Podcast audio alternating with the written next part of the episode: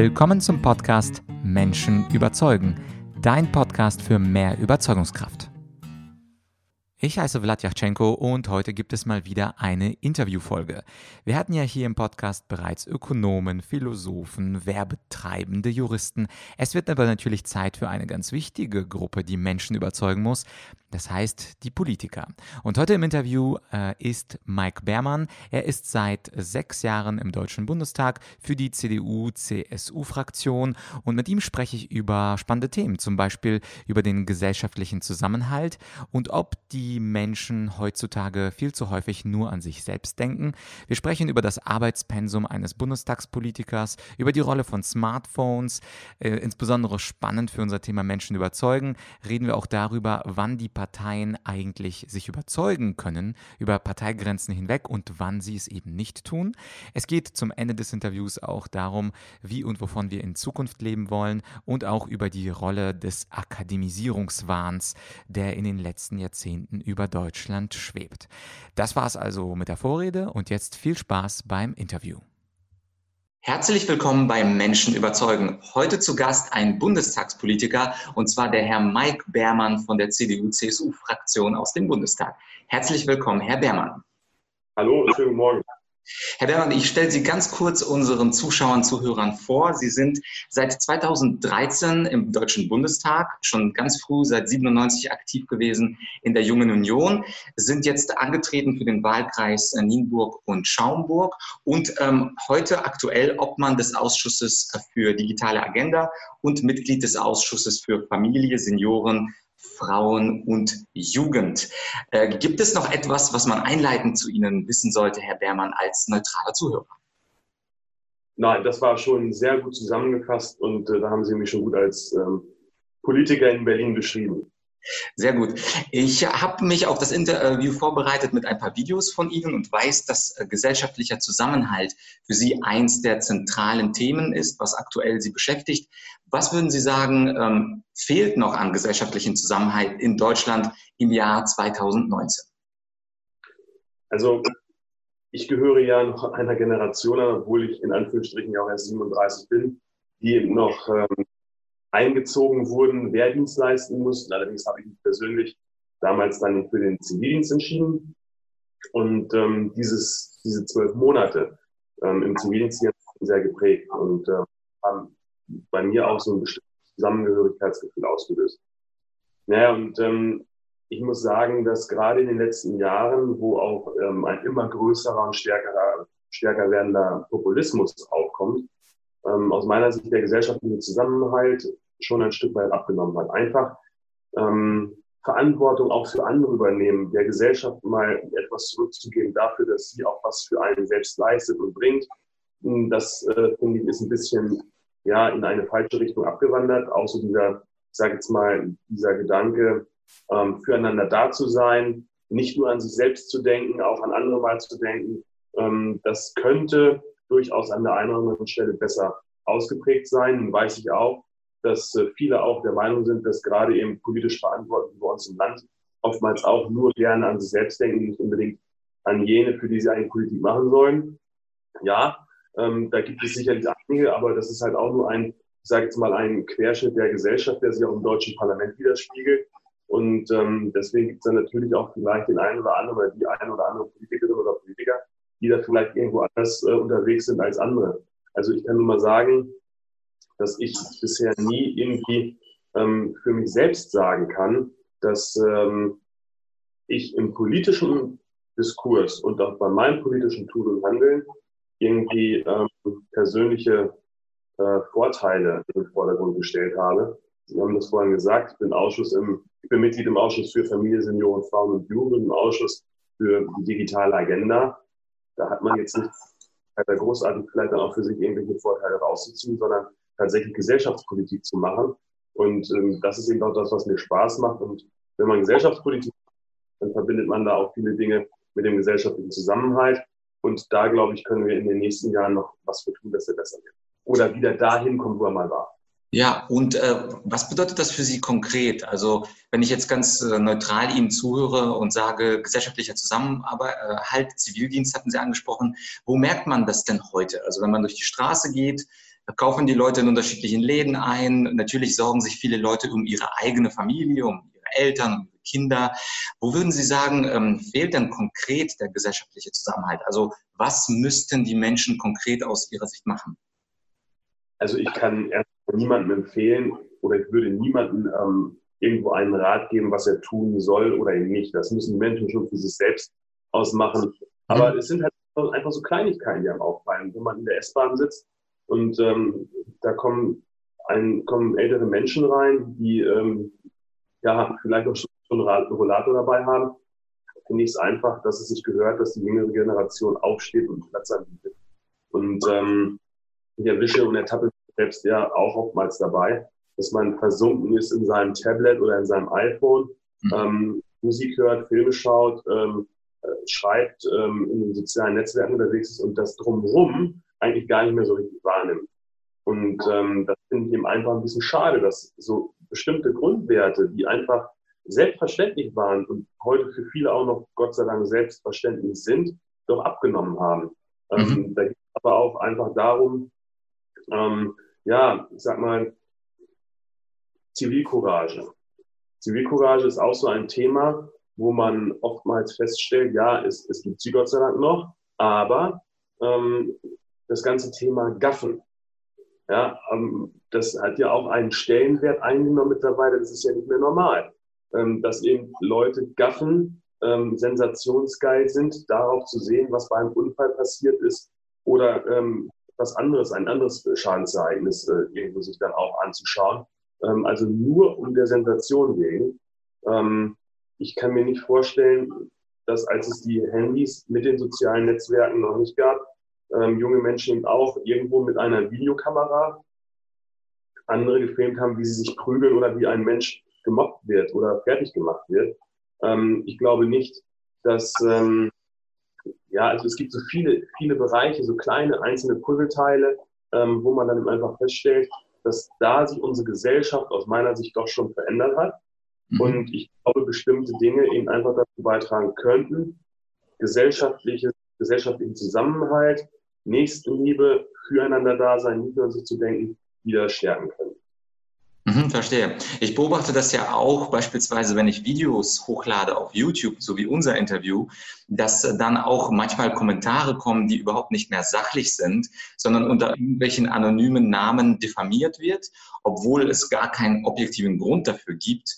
Äh, und dann lösche ich natürlich die Kommentare äh, daraus, aber sowas gab es sicherlich in dieser radikalen Form in vor 10 und 20 Jahren noch gar nicht, dass man, da ging es ja auch gar nicht, dass man eben anonym etwas kommentiert, sondern da war man entweder mit dem Gesicht vor Ort in einer Veranstaltung und heute geht es eben ganz, ganz unkompliziert.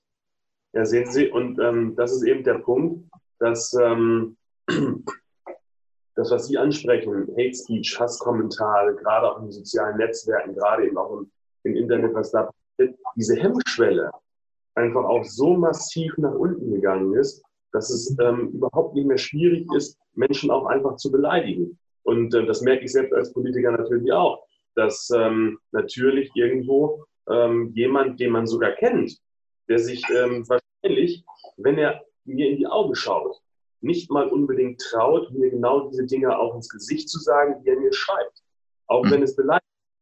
Und ähm, das sind halt so Sachen, wo ich eben immer wieder feststelle, dass das eigentlich aus meiner Sicht ein Schritt in die falsche Richtung ist, dass ähm, die Gesellschaft sich da einfach verändert und ähm, wir, glaube ich, keine ja, politischen Großinitiativen auf den Weg bringen können, sondern das muss irgendwo, muss ein, ein, ein Ruck da auch durch die Familien gehen, die dann auch feststellen, ähm, okay, wir müssen vielleicht auch irgendwo mal andere Wege gehen. Und äh, die Digitalisierung, wir kommen ja zu dem Thema auch noch, so wichtig und notwendig, wie sie auch ist, aber ähm, einfach mal wieder ja, wie soll ich sagen, ähm, mit Kindern, die man hat, spielen, ihnen was vorlesen, anstatt ihnen nur immer ähm, die, die, ähm, die mobilen Endgeräte in die Hände zu drücken ähm, oder sich auf irgendwelchen äh, Spielekonsolen auszutoben, äh, rauszugehen, sich den Ball zu schnappen, Fußball zu spielen, sich auch mal im Wettbewerb zu messen. Ich glaube, das ähm, sind Dinge, die wir einfach nochmal wieder stärker brauchen. Mhm. Und würden Sie, Sie sind ja auch im Ausschuss unter anderem für Familie, Senioren und Jugend, würden Sie sich auch dafür dann einsetzen? Ja, genau. Senioren, Frauen, Jugend. Perfekt. Ähm, äh, da ist ja Jugend mit dabei. Ähm, würden Sie dann auch empfehlen, dass an deutschen Schulen äh, landesweit an Medienkompetenz äh, gelehrt wird? Weil natürlich ist das Medienkompetenz einer der Dinge, die äh, heute für die Kinder eigentlich schon seit sechs, sieben relevant sind, weil die Eltern ihnen ja schon mit vier, fünf das Smartphone in die Hand drücken und sagen, lass mich in Ruhe, ich brauche mal eine Zeit für mich. Ähm, ja, unbedingt. Und äh, deswegen habe ich auch unter anderem immer gerne die Initiative eines großen Softwareherstellers unterstützt, ähm, die die sogenannten Schlaumäuse oder mit der Schlaumäuse-Tour unterwegs waren und Abgeordnete die Möglichkeit hatten, in ihrem Wahlkreis ähm, zwei Kindertagesstätten ihrer Wahl mit äh, Tablets auszustatten, wo ähm, spielend sozusagen, sag mal, das Internet erklärt wird, wie gewisse Dinge funktionieren, wie an gewisse Dinge herangeführt werden, das schon im Kindergartenalter. Nun möchte ich ganz klar auch betonen, dass ich nicht unbedingt der Meinung bin, dass ähm, Kinder ab drei in den Kitas bereits mit ähm, digitalen Medien erstens ausgestattet sein müssen, beziehungsweise lernen, damit umzugehen. Ähm, aber mal eine gesunde Beimischung dessen, einfach nur um ein Gefühl dazu, dafür zu bekommen, dass ja die Kinder, die heute geboren werden, ähm, die werden oder die, die kennen kein Leben ohne Smartphones beziehungsweise mobile Endgeräte. Also ich habe mein erstes Handy, und das war ein richtiger Knochen, 1999 bekommen. So, ähm, da durfte man am liebsten gar nicht mit rumschleppen, so schwer war das Teil und so unpraktisch. Ähm, aber äh, die Sachen haben sich eben entwickelt und die jetzige Generation, die heranwächst und die jetzt auf die Welt kommt, die kennen halt diese Welt nicht ohne die digitale Transformation. Deswegen glaube ich, dass es wichtig ist, ähm, Medienkompetenz, aber auch generell der Umgang mit den sozialen Medien und mit mobilen Endgeräten an sich, auch schon im, im Schulalter, am besten im Grundschulalter zu beginnen und ähm, darauf ja ein Stück weit auch bauen, dass eben ähm, rechtzeitig auch vor allen Dingen äh, erkannt wird, gerade wenn man in den sozialen Medien unterwegs ist, was sind Themen, die ähm, deutlich stärker ja, präsent sind und wo kann man eher sagen, na, das sind vielleicht Fake News oder ähm, Hate Speech, wie auch immer. Mhm. Und äh, Stichwort Handys, auch die Politiker, man sieht es ja in den Nachrichten, wenn der Bundestag gezeigt wird als Plenum oder auch die Bank der Regierung, dass dann auch viele Politiker, auch Regierungsmitglieder auf dem Handy rumspielen. Das heißt also, während jemand spricht, dann spielt dann ein bestimmter Minister oder ein Politiker oder eine Fraktion selber im Handy herum und beantwortet das.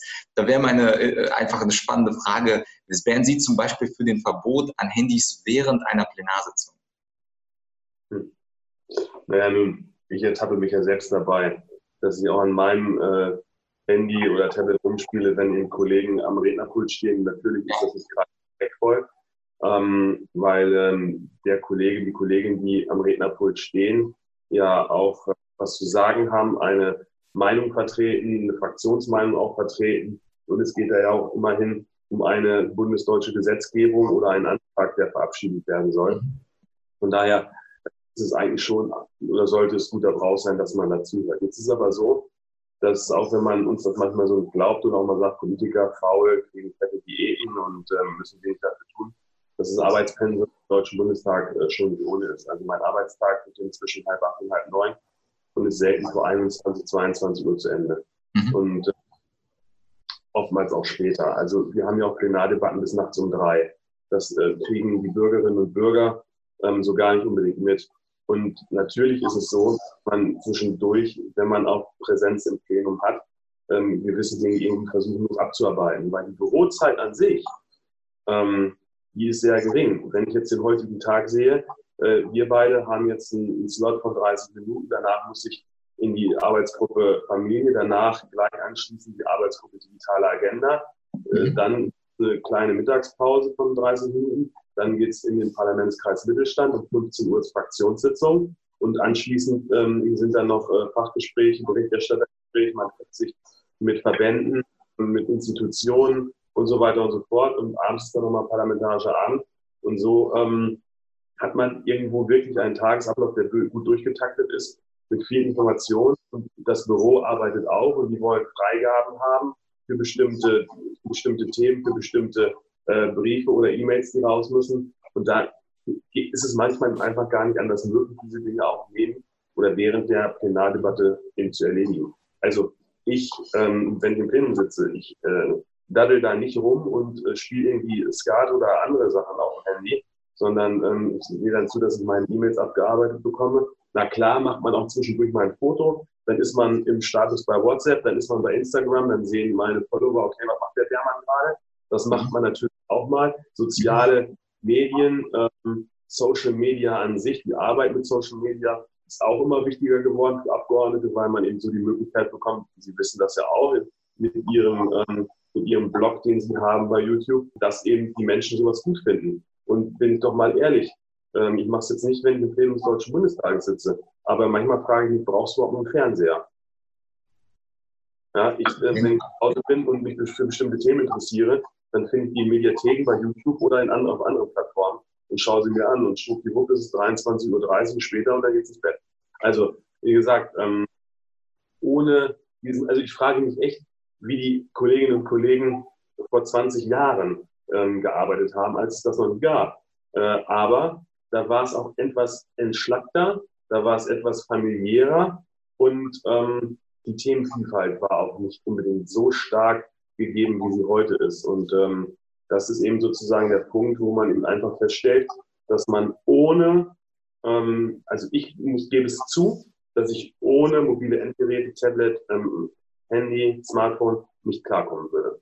Mhm. Ja gut, die Digitalisierung erreicht natürlich auch die Bundestagspolitiker.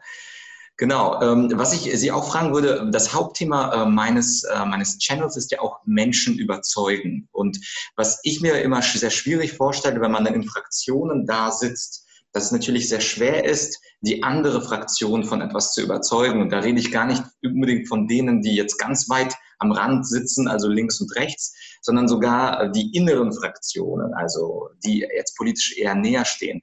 Wie, wie gehen Sie diesen Prozess des Überzeugens an? Ich habe einige Ihrer Reden gesehen. Ich finde zum Beispiel sehr gut, dass Sie immer Zwischenfragen zulassen und diesen interfraktionellen ähm, Dialog stärken dadurch. Aber hatten Sie schon mal wirklich dieses Gefühl, jetzt habe ich so ein tolles Argument gebracht oder gehört und bin überzeugt oder war super überzeugend und die andere Fraktion, vielleicht auch im Ausschuss, kam auf mich zu? Also funktioniert das oder stimmen die Fraktionen meistens, wie man sich das vorstellt, in einem Block für oder gegen ab? Also ohne bestimmte Regeln wird das deutsche Parlament funktionieren.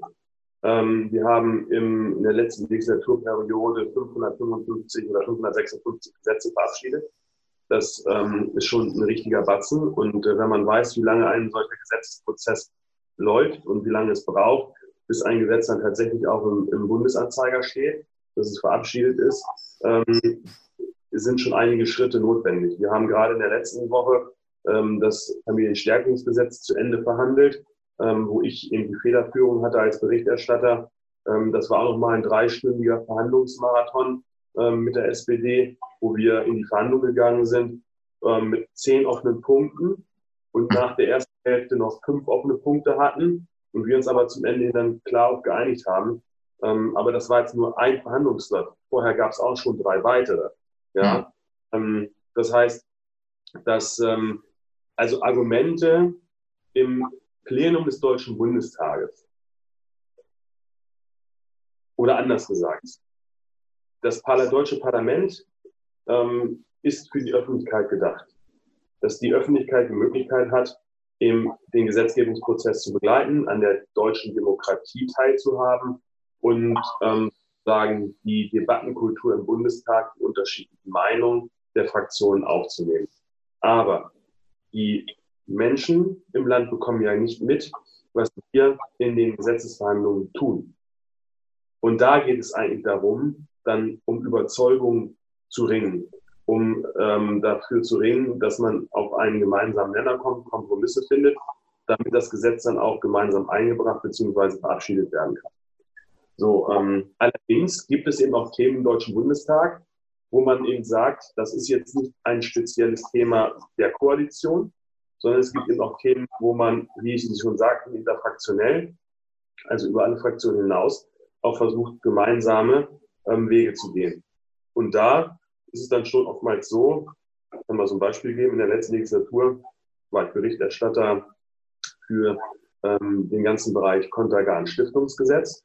Und ähm, also Menschen, die seinerzeit durch das, ähm, durch das äh, Schwangerschaftsmittel Kontergan ähm, Beeinträchtigungen bekommen haben, körperliche Beeinträchtigungen bekommen haben, für die hat der Deutsche Bundestag vor einigen Jahren relativ ähm, viel getan und hat das Ganze novelliert.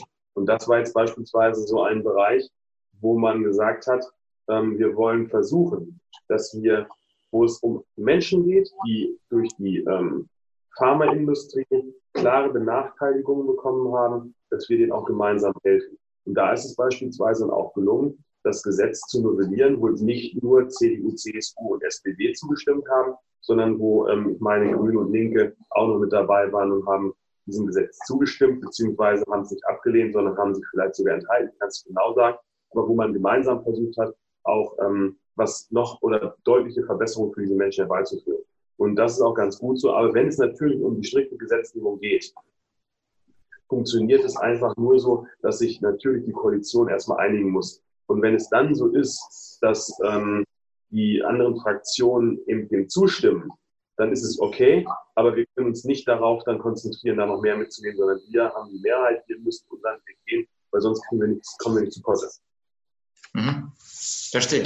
Und zum Ende möchte ich gerne über das Thema Zukunft sprechen. Und zwar, äh, wovon wollen wir und wie wollen wir eigentlich in Zukunft leben? Also, wie, was sind da Ihre Vorstellungen? Die Digitalisierung wird sicherlich vorangehen. Es wird irgendwann mal Google Glass gehen. Irgendwann leben wir in virtuellen Realitäten. Höchstwahrscheinlich wird auch in 20, 30 Jahren das bedingungslose Grundeinkommen ähm, stattfinden, weil viele Jobs durch Roboter und Maschinen und künstliche Intelligenz ersetzt werden. Äh, wie stellen Sie sich die Zukunft vor? Wie leben wir? Wovon leben wir? Was ist so Ihr Blick ähm, in die nächsten 20, 30, 40 Jahre?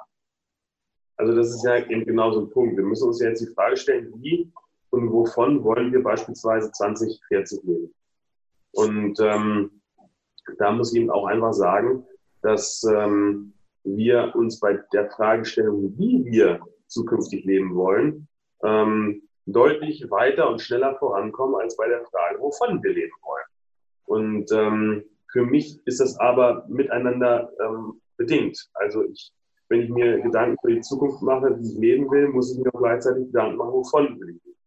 Ähm, Ihren kleinen Einklapp äh, kann ich ganz unterstützen, als Sie sagten, in den Jahren wird das bedingungslose Grundeinkommen möglicherweise ähm, präsent sein. Ähm, ich persönlich denke, dass ähm, aktuell noch genügend Argumente vorhanden sind, um dieses ähm, nicht zu tun und zu vermeiden, weil das äh, Fördern und Fordern bei mir deutlich stärker im Fokus steht, als ähm, etwas rauszugeben, wofür man an nichts leisten muss, weil es eben bedingungslos ist. Und ähm, machen wir uns mal nichts vor. Äh, wir haben dadurch nicht unbedingt gewisse Vorteile, eine Kaufkraftstärkung, weil es auch bei Menschen gibt, die arbeiten, ähm, die dieses bedingungslose Grundeinkommen trotzdem bekämen und ähm, dann auch wieder mehr haben als andere. So, und ähm, von daher sollten wir eher schauen, wie entwickeln wir Strategien, damit eben alle Menschen es bei uns packen können, dass wir in die Bereiche Entwicklung und Forschung deutlich mehr Geld investieren, dass wir die berufliche äh, Fort- und Weiterbildung auf ein ganz anderes Level ziehen. Also ich persönlich gehöre zu den wenigen Abgeordneten im Deutschen Bundestag. Ich glaube, es sind nur 10, vielleicht 12 Prozent der Abgeordneten, die weder Abitur noch Studium haben. Ich habe nach meiner Realschule eine ähm, dreijährige Ausbildung bei der heimischen Sparkasse, bei der Sparkasse Nienburg gemacht, bin nach meinen drei Jahren dort geblieben, ähm, habe also mit meinen 31 Jahren, als ich in den Deutschen Bundestag 2013 gewählt wurde, 15 Berufsjahre mitgebracht. So, und ähm, ich bin aber kein Akademiker. So, bin ich deswegen ein schlechterer Mensch? Oder ähm, weil ich kein Akademiker bin, hätte ich deswegen keine Berechtigung, Mitglied des Deutschen Bundestages zu sein. Ähm, oder weil ich kein Akademiker bin, habe ich eine gesellschaftlich schlechtere Anerkennung. Also das sind ja so Sachen, die akut sind. Ja, wenn jemand, wenn ich habe es schon erlebt, wo Eltern sinngemäß sagten, ja, mein Sohn macht oder meine Tochter macht eine handwerkliche Ausbildung. Ach so, ähm, die oder der wird nur Handwerker. Ja, wo sind wir denn? Also wer, wer baut denn mein Haus, mein Auto, in dem ich, in dem ich durch die Gegend fahre, in dem ich wohne? Wer ähm, repariert meine Heizung, wenn sie kaputt ist? Und diese Dinge, also wenn es diese Menschen nicht mehr gibt, haben wir ein Problem. Deswegen müssen wir gucken, dass ähm, in diesem Bereich vorankommen und die stärken. Und deswegen sage ich auch, und das ist ein Credo von mir, ein Meister muss genauso viel wert sein wie ein Master. Und dann haben wir irgendwo schon mal so einen Bereich, wo wir sagen, okay, ähm, wenn wir das gleichstellen, dann wissen wir, ähm, wie wir zukünftig leben wollen und wir wissen vielleicht auch, was das ähm, stärken kann, wovon wir dann auch leben wollen. So, und dann müssen wir uns eben auch die Frage stellen, wie gehen wir tatsächlich damit um, wenn Roboter Menschen ersetzen. Aber stellen wir uns doch mal die Frage, in Zeiten ähm, von äh, äh, dem, in Zeiten eines demografischen Wandels, den wir haben, ähm, wie wollen wir denn tatsächlich für den Nachwuchs sorgen, den wir brauchen? Perspektivisch fehlen uns ähm, 300.000 Pflegekräfte, über 100.000 Erzieherinnen und Erzieher. Wo nehmen wir die denn her? Also gerade in den sozialen Berufen haben wir da enormen Nachholbedarf. Wobei wir dann in der Industrie durch ähm, Robotik und andere Sachen sicherlich irgendwo auch einen Rückschritt oder einen Rückbau hinbekommen. Ähm, aber wenn die Leute nicht mehr da sind, die bestimmte Jobs erledigen können, müssen wir uns die Frage stellen, wer kann diese Jobs erledigen? Und da kommt die Digitalisierung wieder mit ins Spiel. Von daher müssen wir uns dann die Frage stellen, wenn es immer weniger Menschen gibt, die Geld verdienen, die auch Steuern zahlen, Steuern brauchen wir, damit dieser Staat funktioniert, gibt es eventuell irgendwann die Situation, dass es eine Maschinensteuer gibt. Wenn Maschinen Aufgaben für Menschen übernehmen, natürlich weil Menschen mehr da sind, aber dann sozusagen das staatliche Aufkommen an Steuern nicht mehr funktioniert, müssen wir uns auch die Frage stellen, wie man sowas dann löst. Ähm, das sind also Zukunftsfragen, die mir im Kopf rumspielen. Wie machen wir das? Aber ich setze persönlich auf ähm, Fort- und Weiterbildung. Junge Menschen, die heute in die Ausbildung gehen oder etwas studieren und danach in ihren Beruf gehen, den sage ich immer, wenn sie bei mir zu Besuch im Deutschen Bundestag sind oder wenn ich in Schulklassen bin, ihr werdet euren Job, euren Beruf, den ihr erlernt habt, in eurem Berufsleben vier, fünf, vielleicht sogar sechs Mal neu erlernen müssen. Ähm, aufgrund der Entwicklung, die wir haben. So, und das sind eben aus meiner Sicht Zukunftsfragen, ähm, die wir beantworten müssen. Und dafür ist Politik da, nicht nur von Legislaturperiode zu Legislaturperiode zu denken, sondern zu schauen, was könnte oder welche ähm, Szenarien gibt es 2040 und was können wir jetzt schon für Schneisen einschlagen, um die dann auch zu bewerkstelligen. Und ich fand Ihr Credo ganz schön, also der Meister soll so viel wert sein wie der Master. Ich glaube aber auch, dass unsere Eltern mit dafür verantwortlich sind, dass wir alle Richtung Master wollen und nicht Richtung Meister. Also wenn ich zum Beispiel in meinem Freundeskreis herumfragen würde, äh, würden viele Eltern sagen, ja, das Kind, dem soll es möglichst gut gehen, er soll an einer Universität, er soll möglichst viel verdienen, möglichst erfolgreich sein. Also ich glaube, dieses Ansetzen, äh, das, das geht schon tief in die Familien hinein, dass eben die Eltern nicht den Kindern das einbläuen, dass die Universität und die akademische Karriere das einzig Beste ist. Ich glaube nicht, dass die Kinder selber drauf kommen, sondern dass das natürlich sehr viel von den Eltern auch kommt.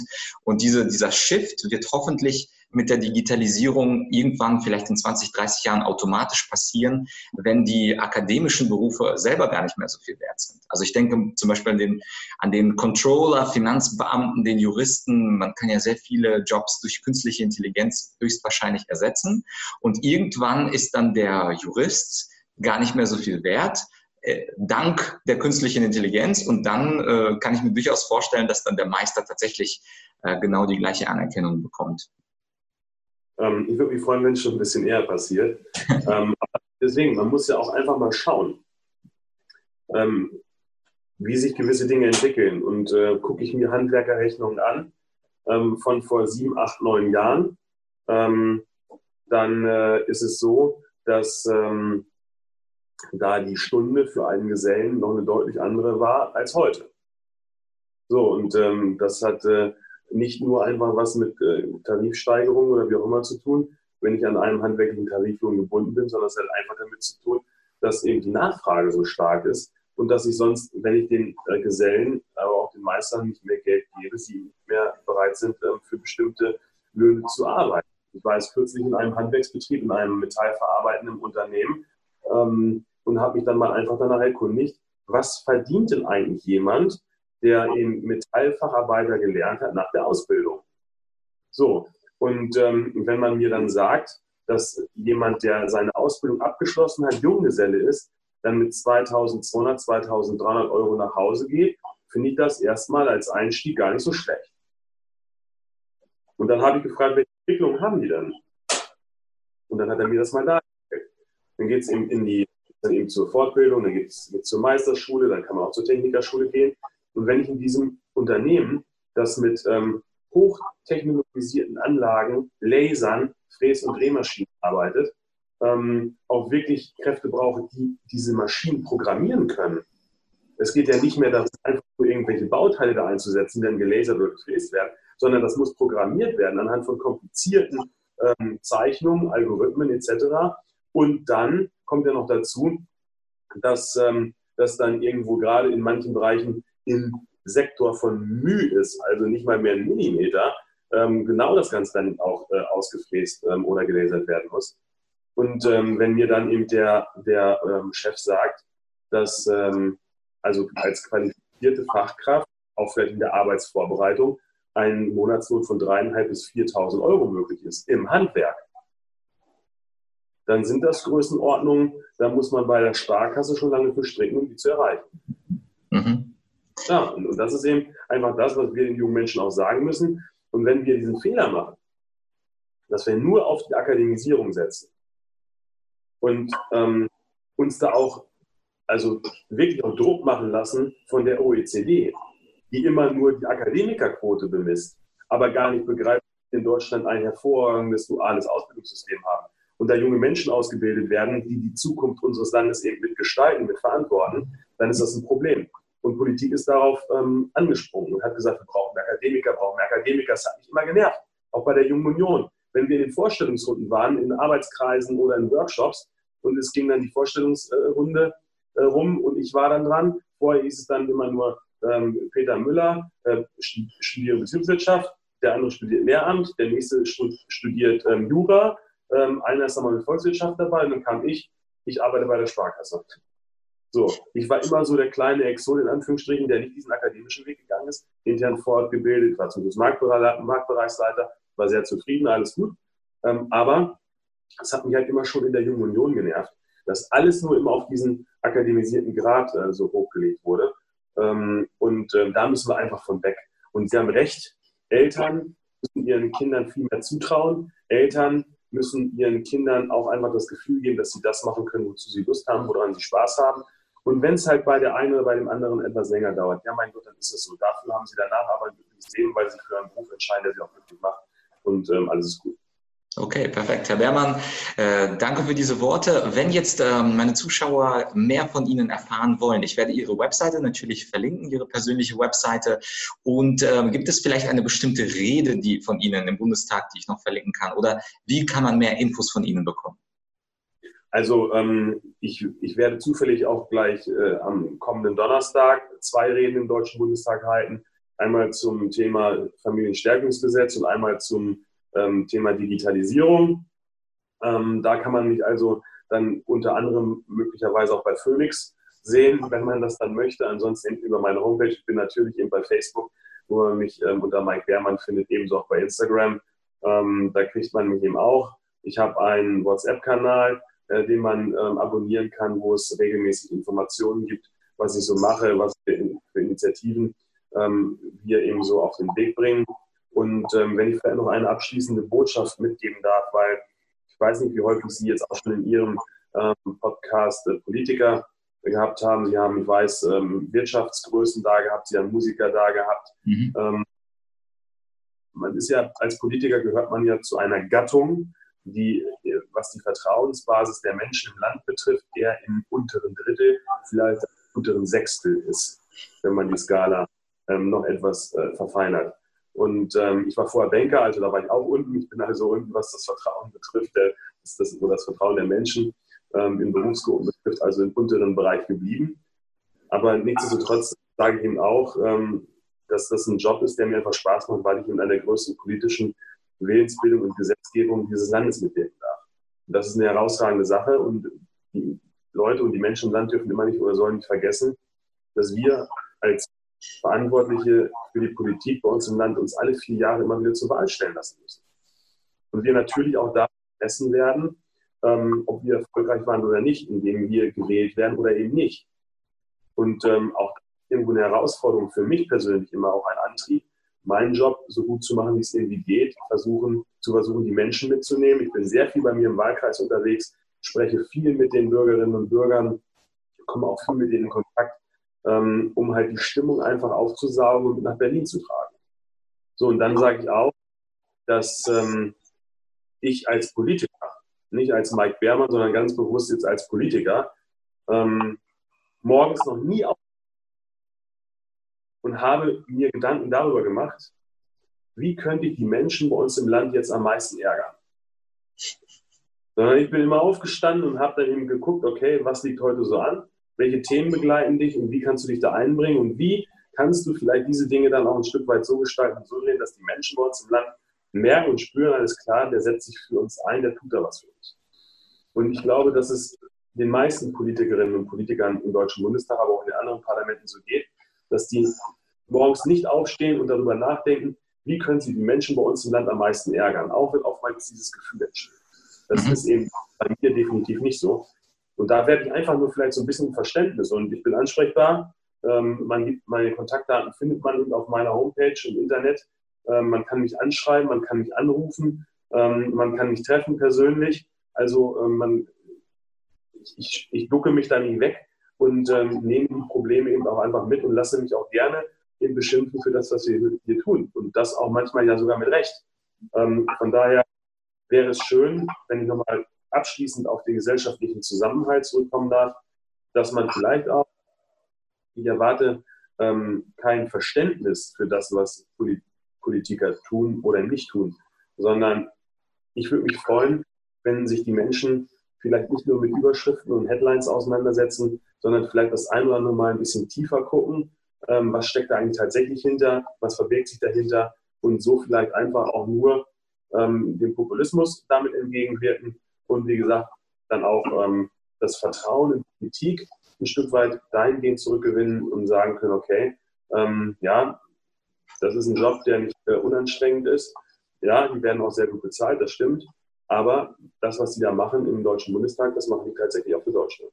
Ja, und ich bin sicher, Herr Beermann, dieses ausführliche, transparente und ehrliche Interview trägt dazu bei, dieses Vertrauen Stück für Stück wieder zurückzugewinnen und nicht nur das verkürzte Fernsehformat von 20 Sekunden anzunehmen und die Headlines, die Sie erwähnt haben.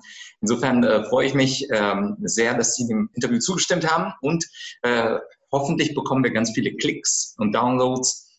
Danke auf jeden Fall für Ihre Zeit. Ich werde alles verlinken, auch Ihre Reden, die Sie demnächst halten. Und vielleicht sieht man sich ja in Berlin bei einem Kaffee wieder. Dankeschön. Ja, Django, ich bedanke mich auch herzlich für Ihre Zeit und alles Gute. Ja, das zum Schluss war doch eine ziemlich interessante Aussage von Herrn Beermann. Und zwar, ein Meister muss so viel wert sein wie ein Master. Das ist natürlich eine streitbare These und natürlich würde mich auch deine Meinung interessieren, ob du das auch denkst. Es gibt ja diesen Philosophen, Professor Nida Rümelin, mit dem ich schon ein früheres Interview geführt habe.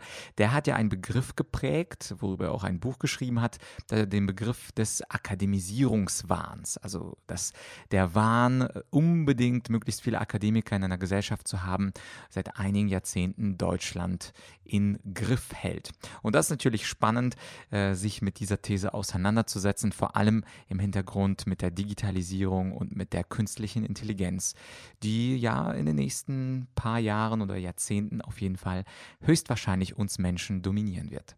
Ja, das war also das Interview mit Mike Bermann. Ich hoffe, es hat dir sehr viel Spaß gemacht. Ich kann nur empfehlen, auf die persönliche Website von Mike Bermann zu äh, gehen, damit du mehr über ihn erfährst. Er hat äh, natürlich auch eine WhatsApp-Gruppe, die er erwähnt hat. Die finde ich auch sehr interessant. Also ein Digitalisierungspolitiker, der das auch lebt, der über WhatsApp, ähm, der über WhatsApp viele Informationen teilt. Und insbesondere empfehlen kann ich dir auch seine sehr interessante Rede und zwar zum Thema AfD und zu seinem Lieblingsthema gesellschaftlicher Zusammenhalt. Die Rede ist knapp zehn Minuten lang, äh, vom Februar 2018 und die kann ich aus rhetorischer Sicht sehr empfehlen. Da geht es um die Zitate von der AfD und wie Mike Bermann dazu steht steht. Diese Rede werde ich auch im Podcast äh, Beschreibung, in der Beschreibung verlinken. Das heißt also, wenn du gehst auf argumentorik.com slash podcast und dann einfach den Namen Beermann eingibst und danach suchst, also B-E-E-R M-A-N-N, dann wirst du dort diese Beschreibungslinks haben und insbesondere, wie gesagt, meine Empfehlung, diese eine YouTube-Rede auf YouTube äh, im Hinblick auf die AfD. Ja, das war's also für diese Folge. Falls du den Podcast noch nicht abonniert hast, dann abonniere ihn. Es folgen natürlich auch weitere Politiker-Interviews und einige äh, weitere natürlich spannende Gäste zum Thema Menschen überzeugen. An dieser Stelle wünsche ich aber jetzt ein ganz schönes und erholsames Wochenende. Wir hören uns nächste Woche wieder. Das war's für dieses Mal.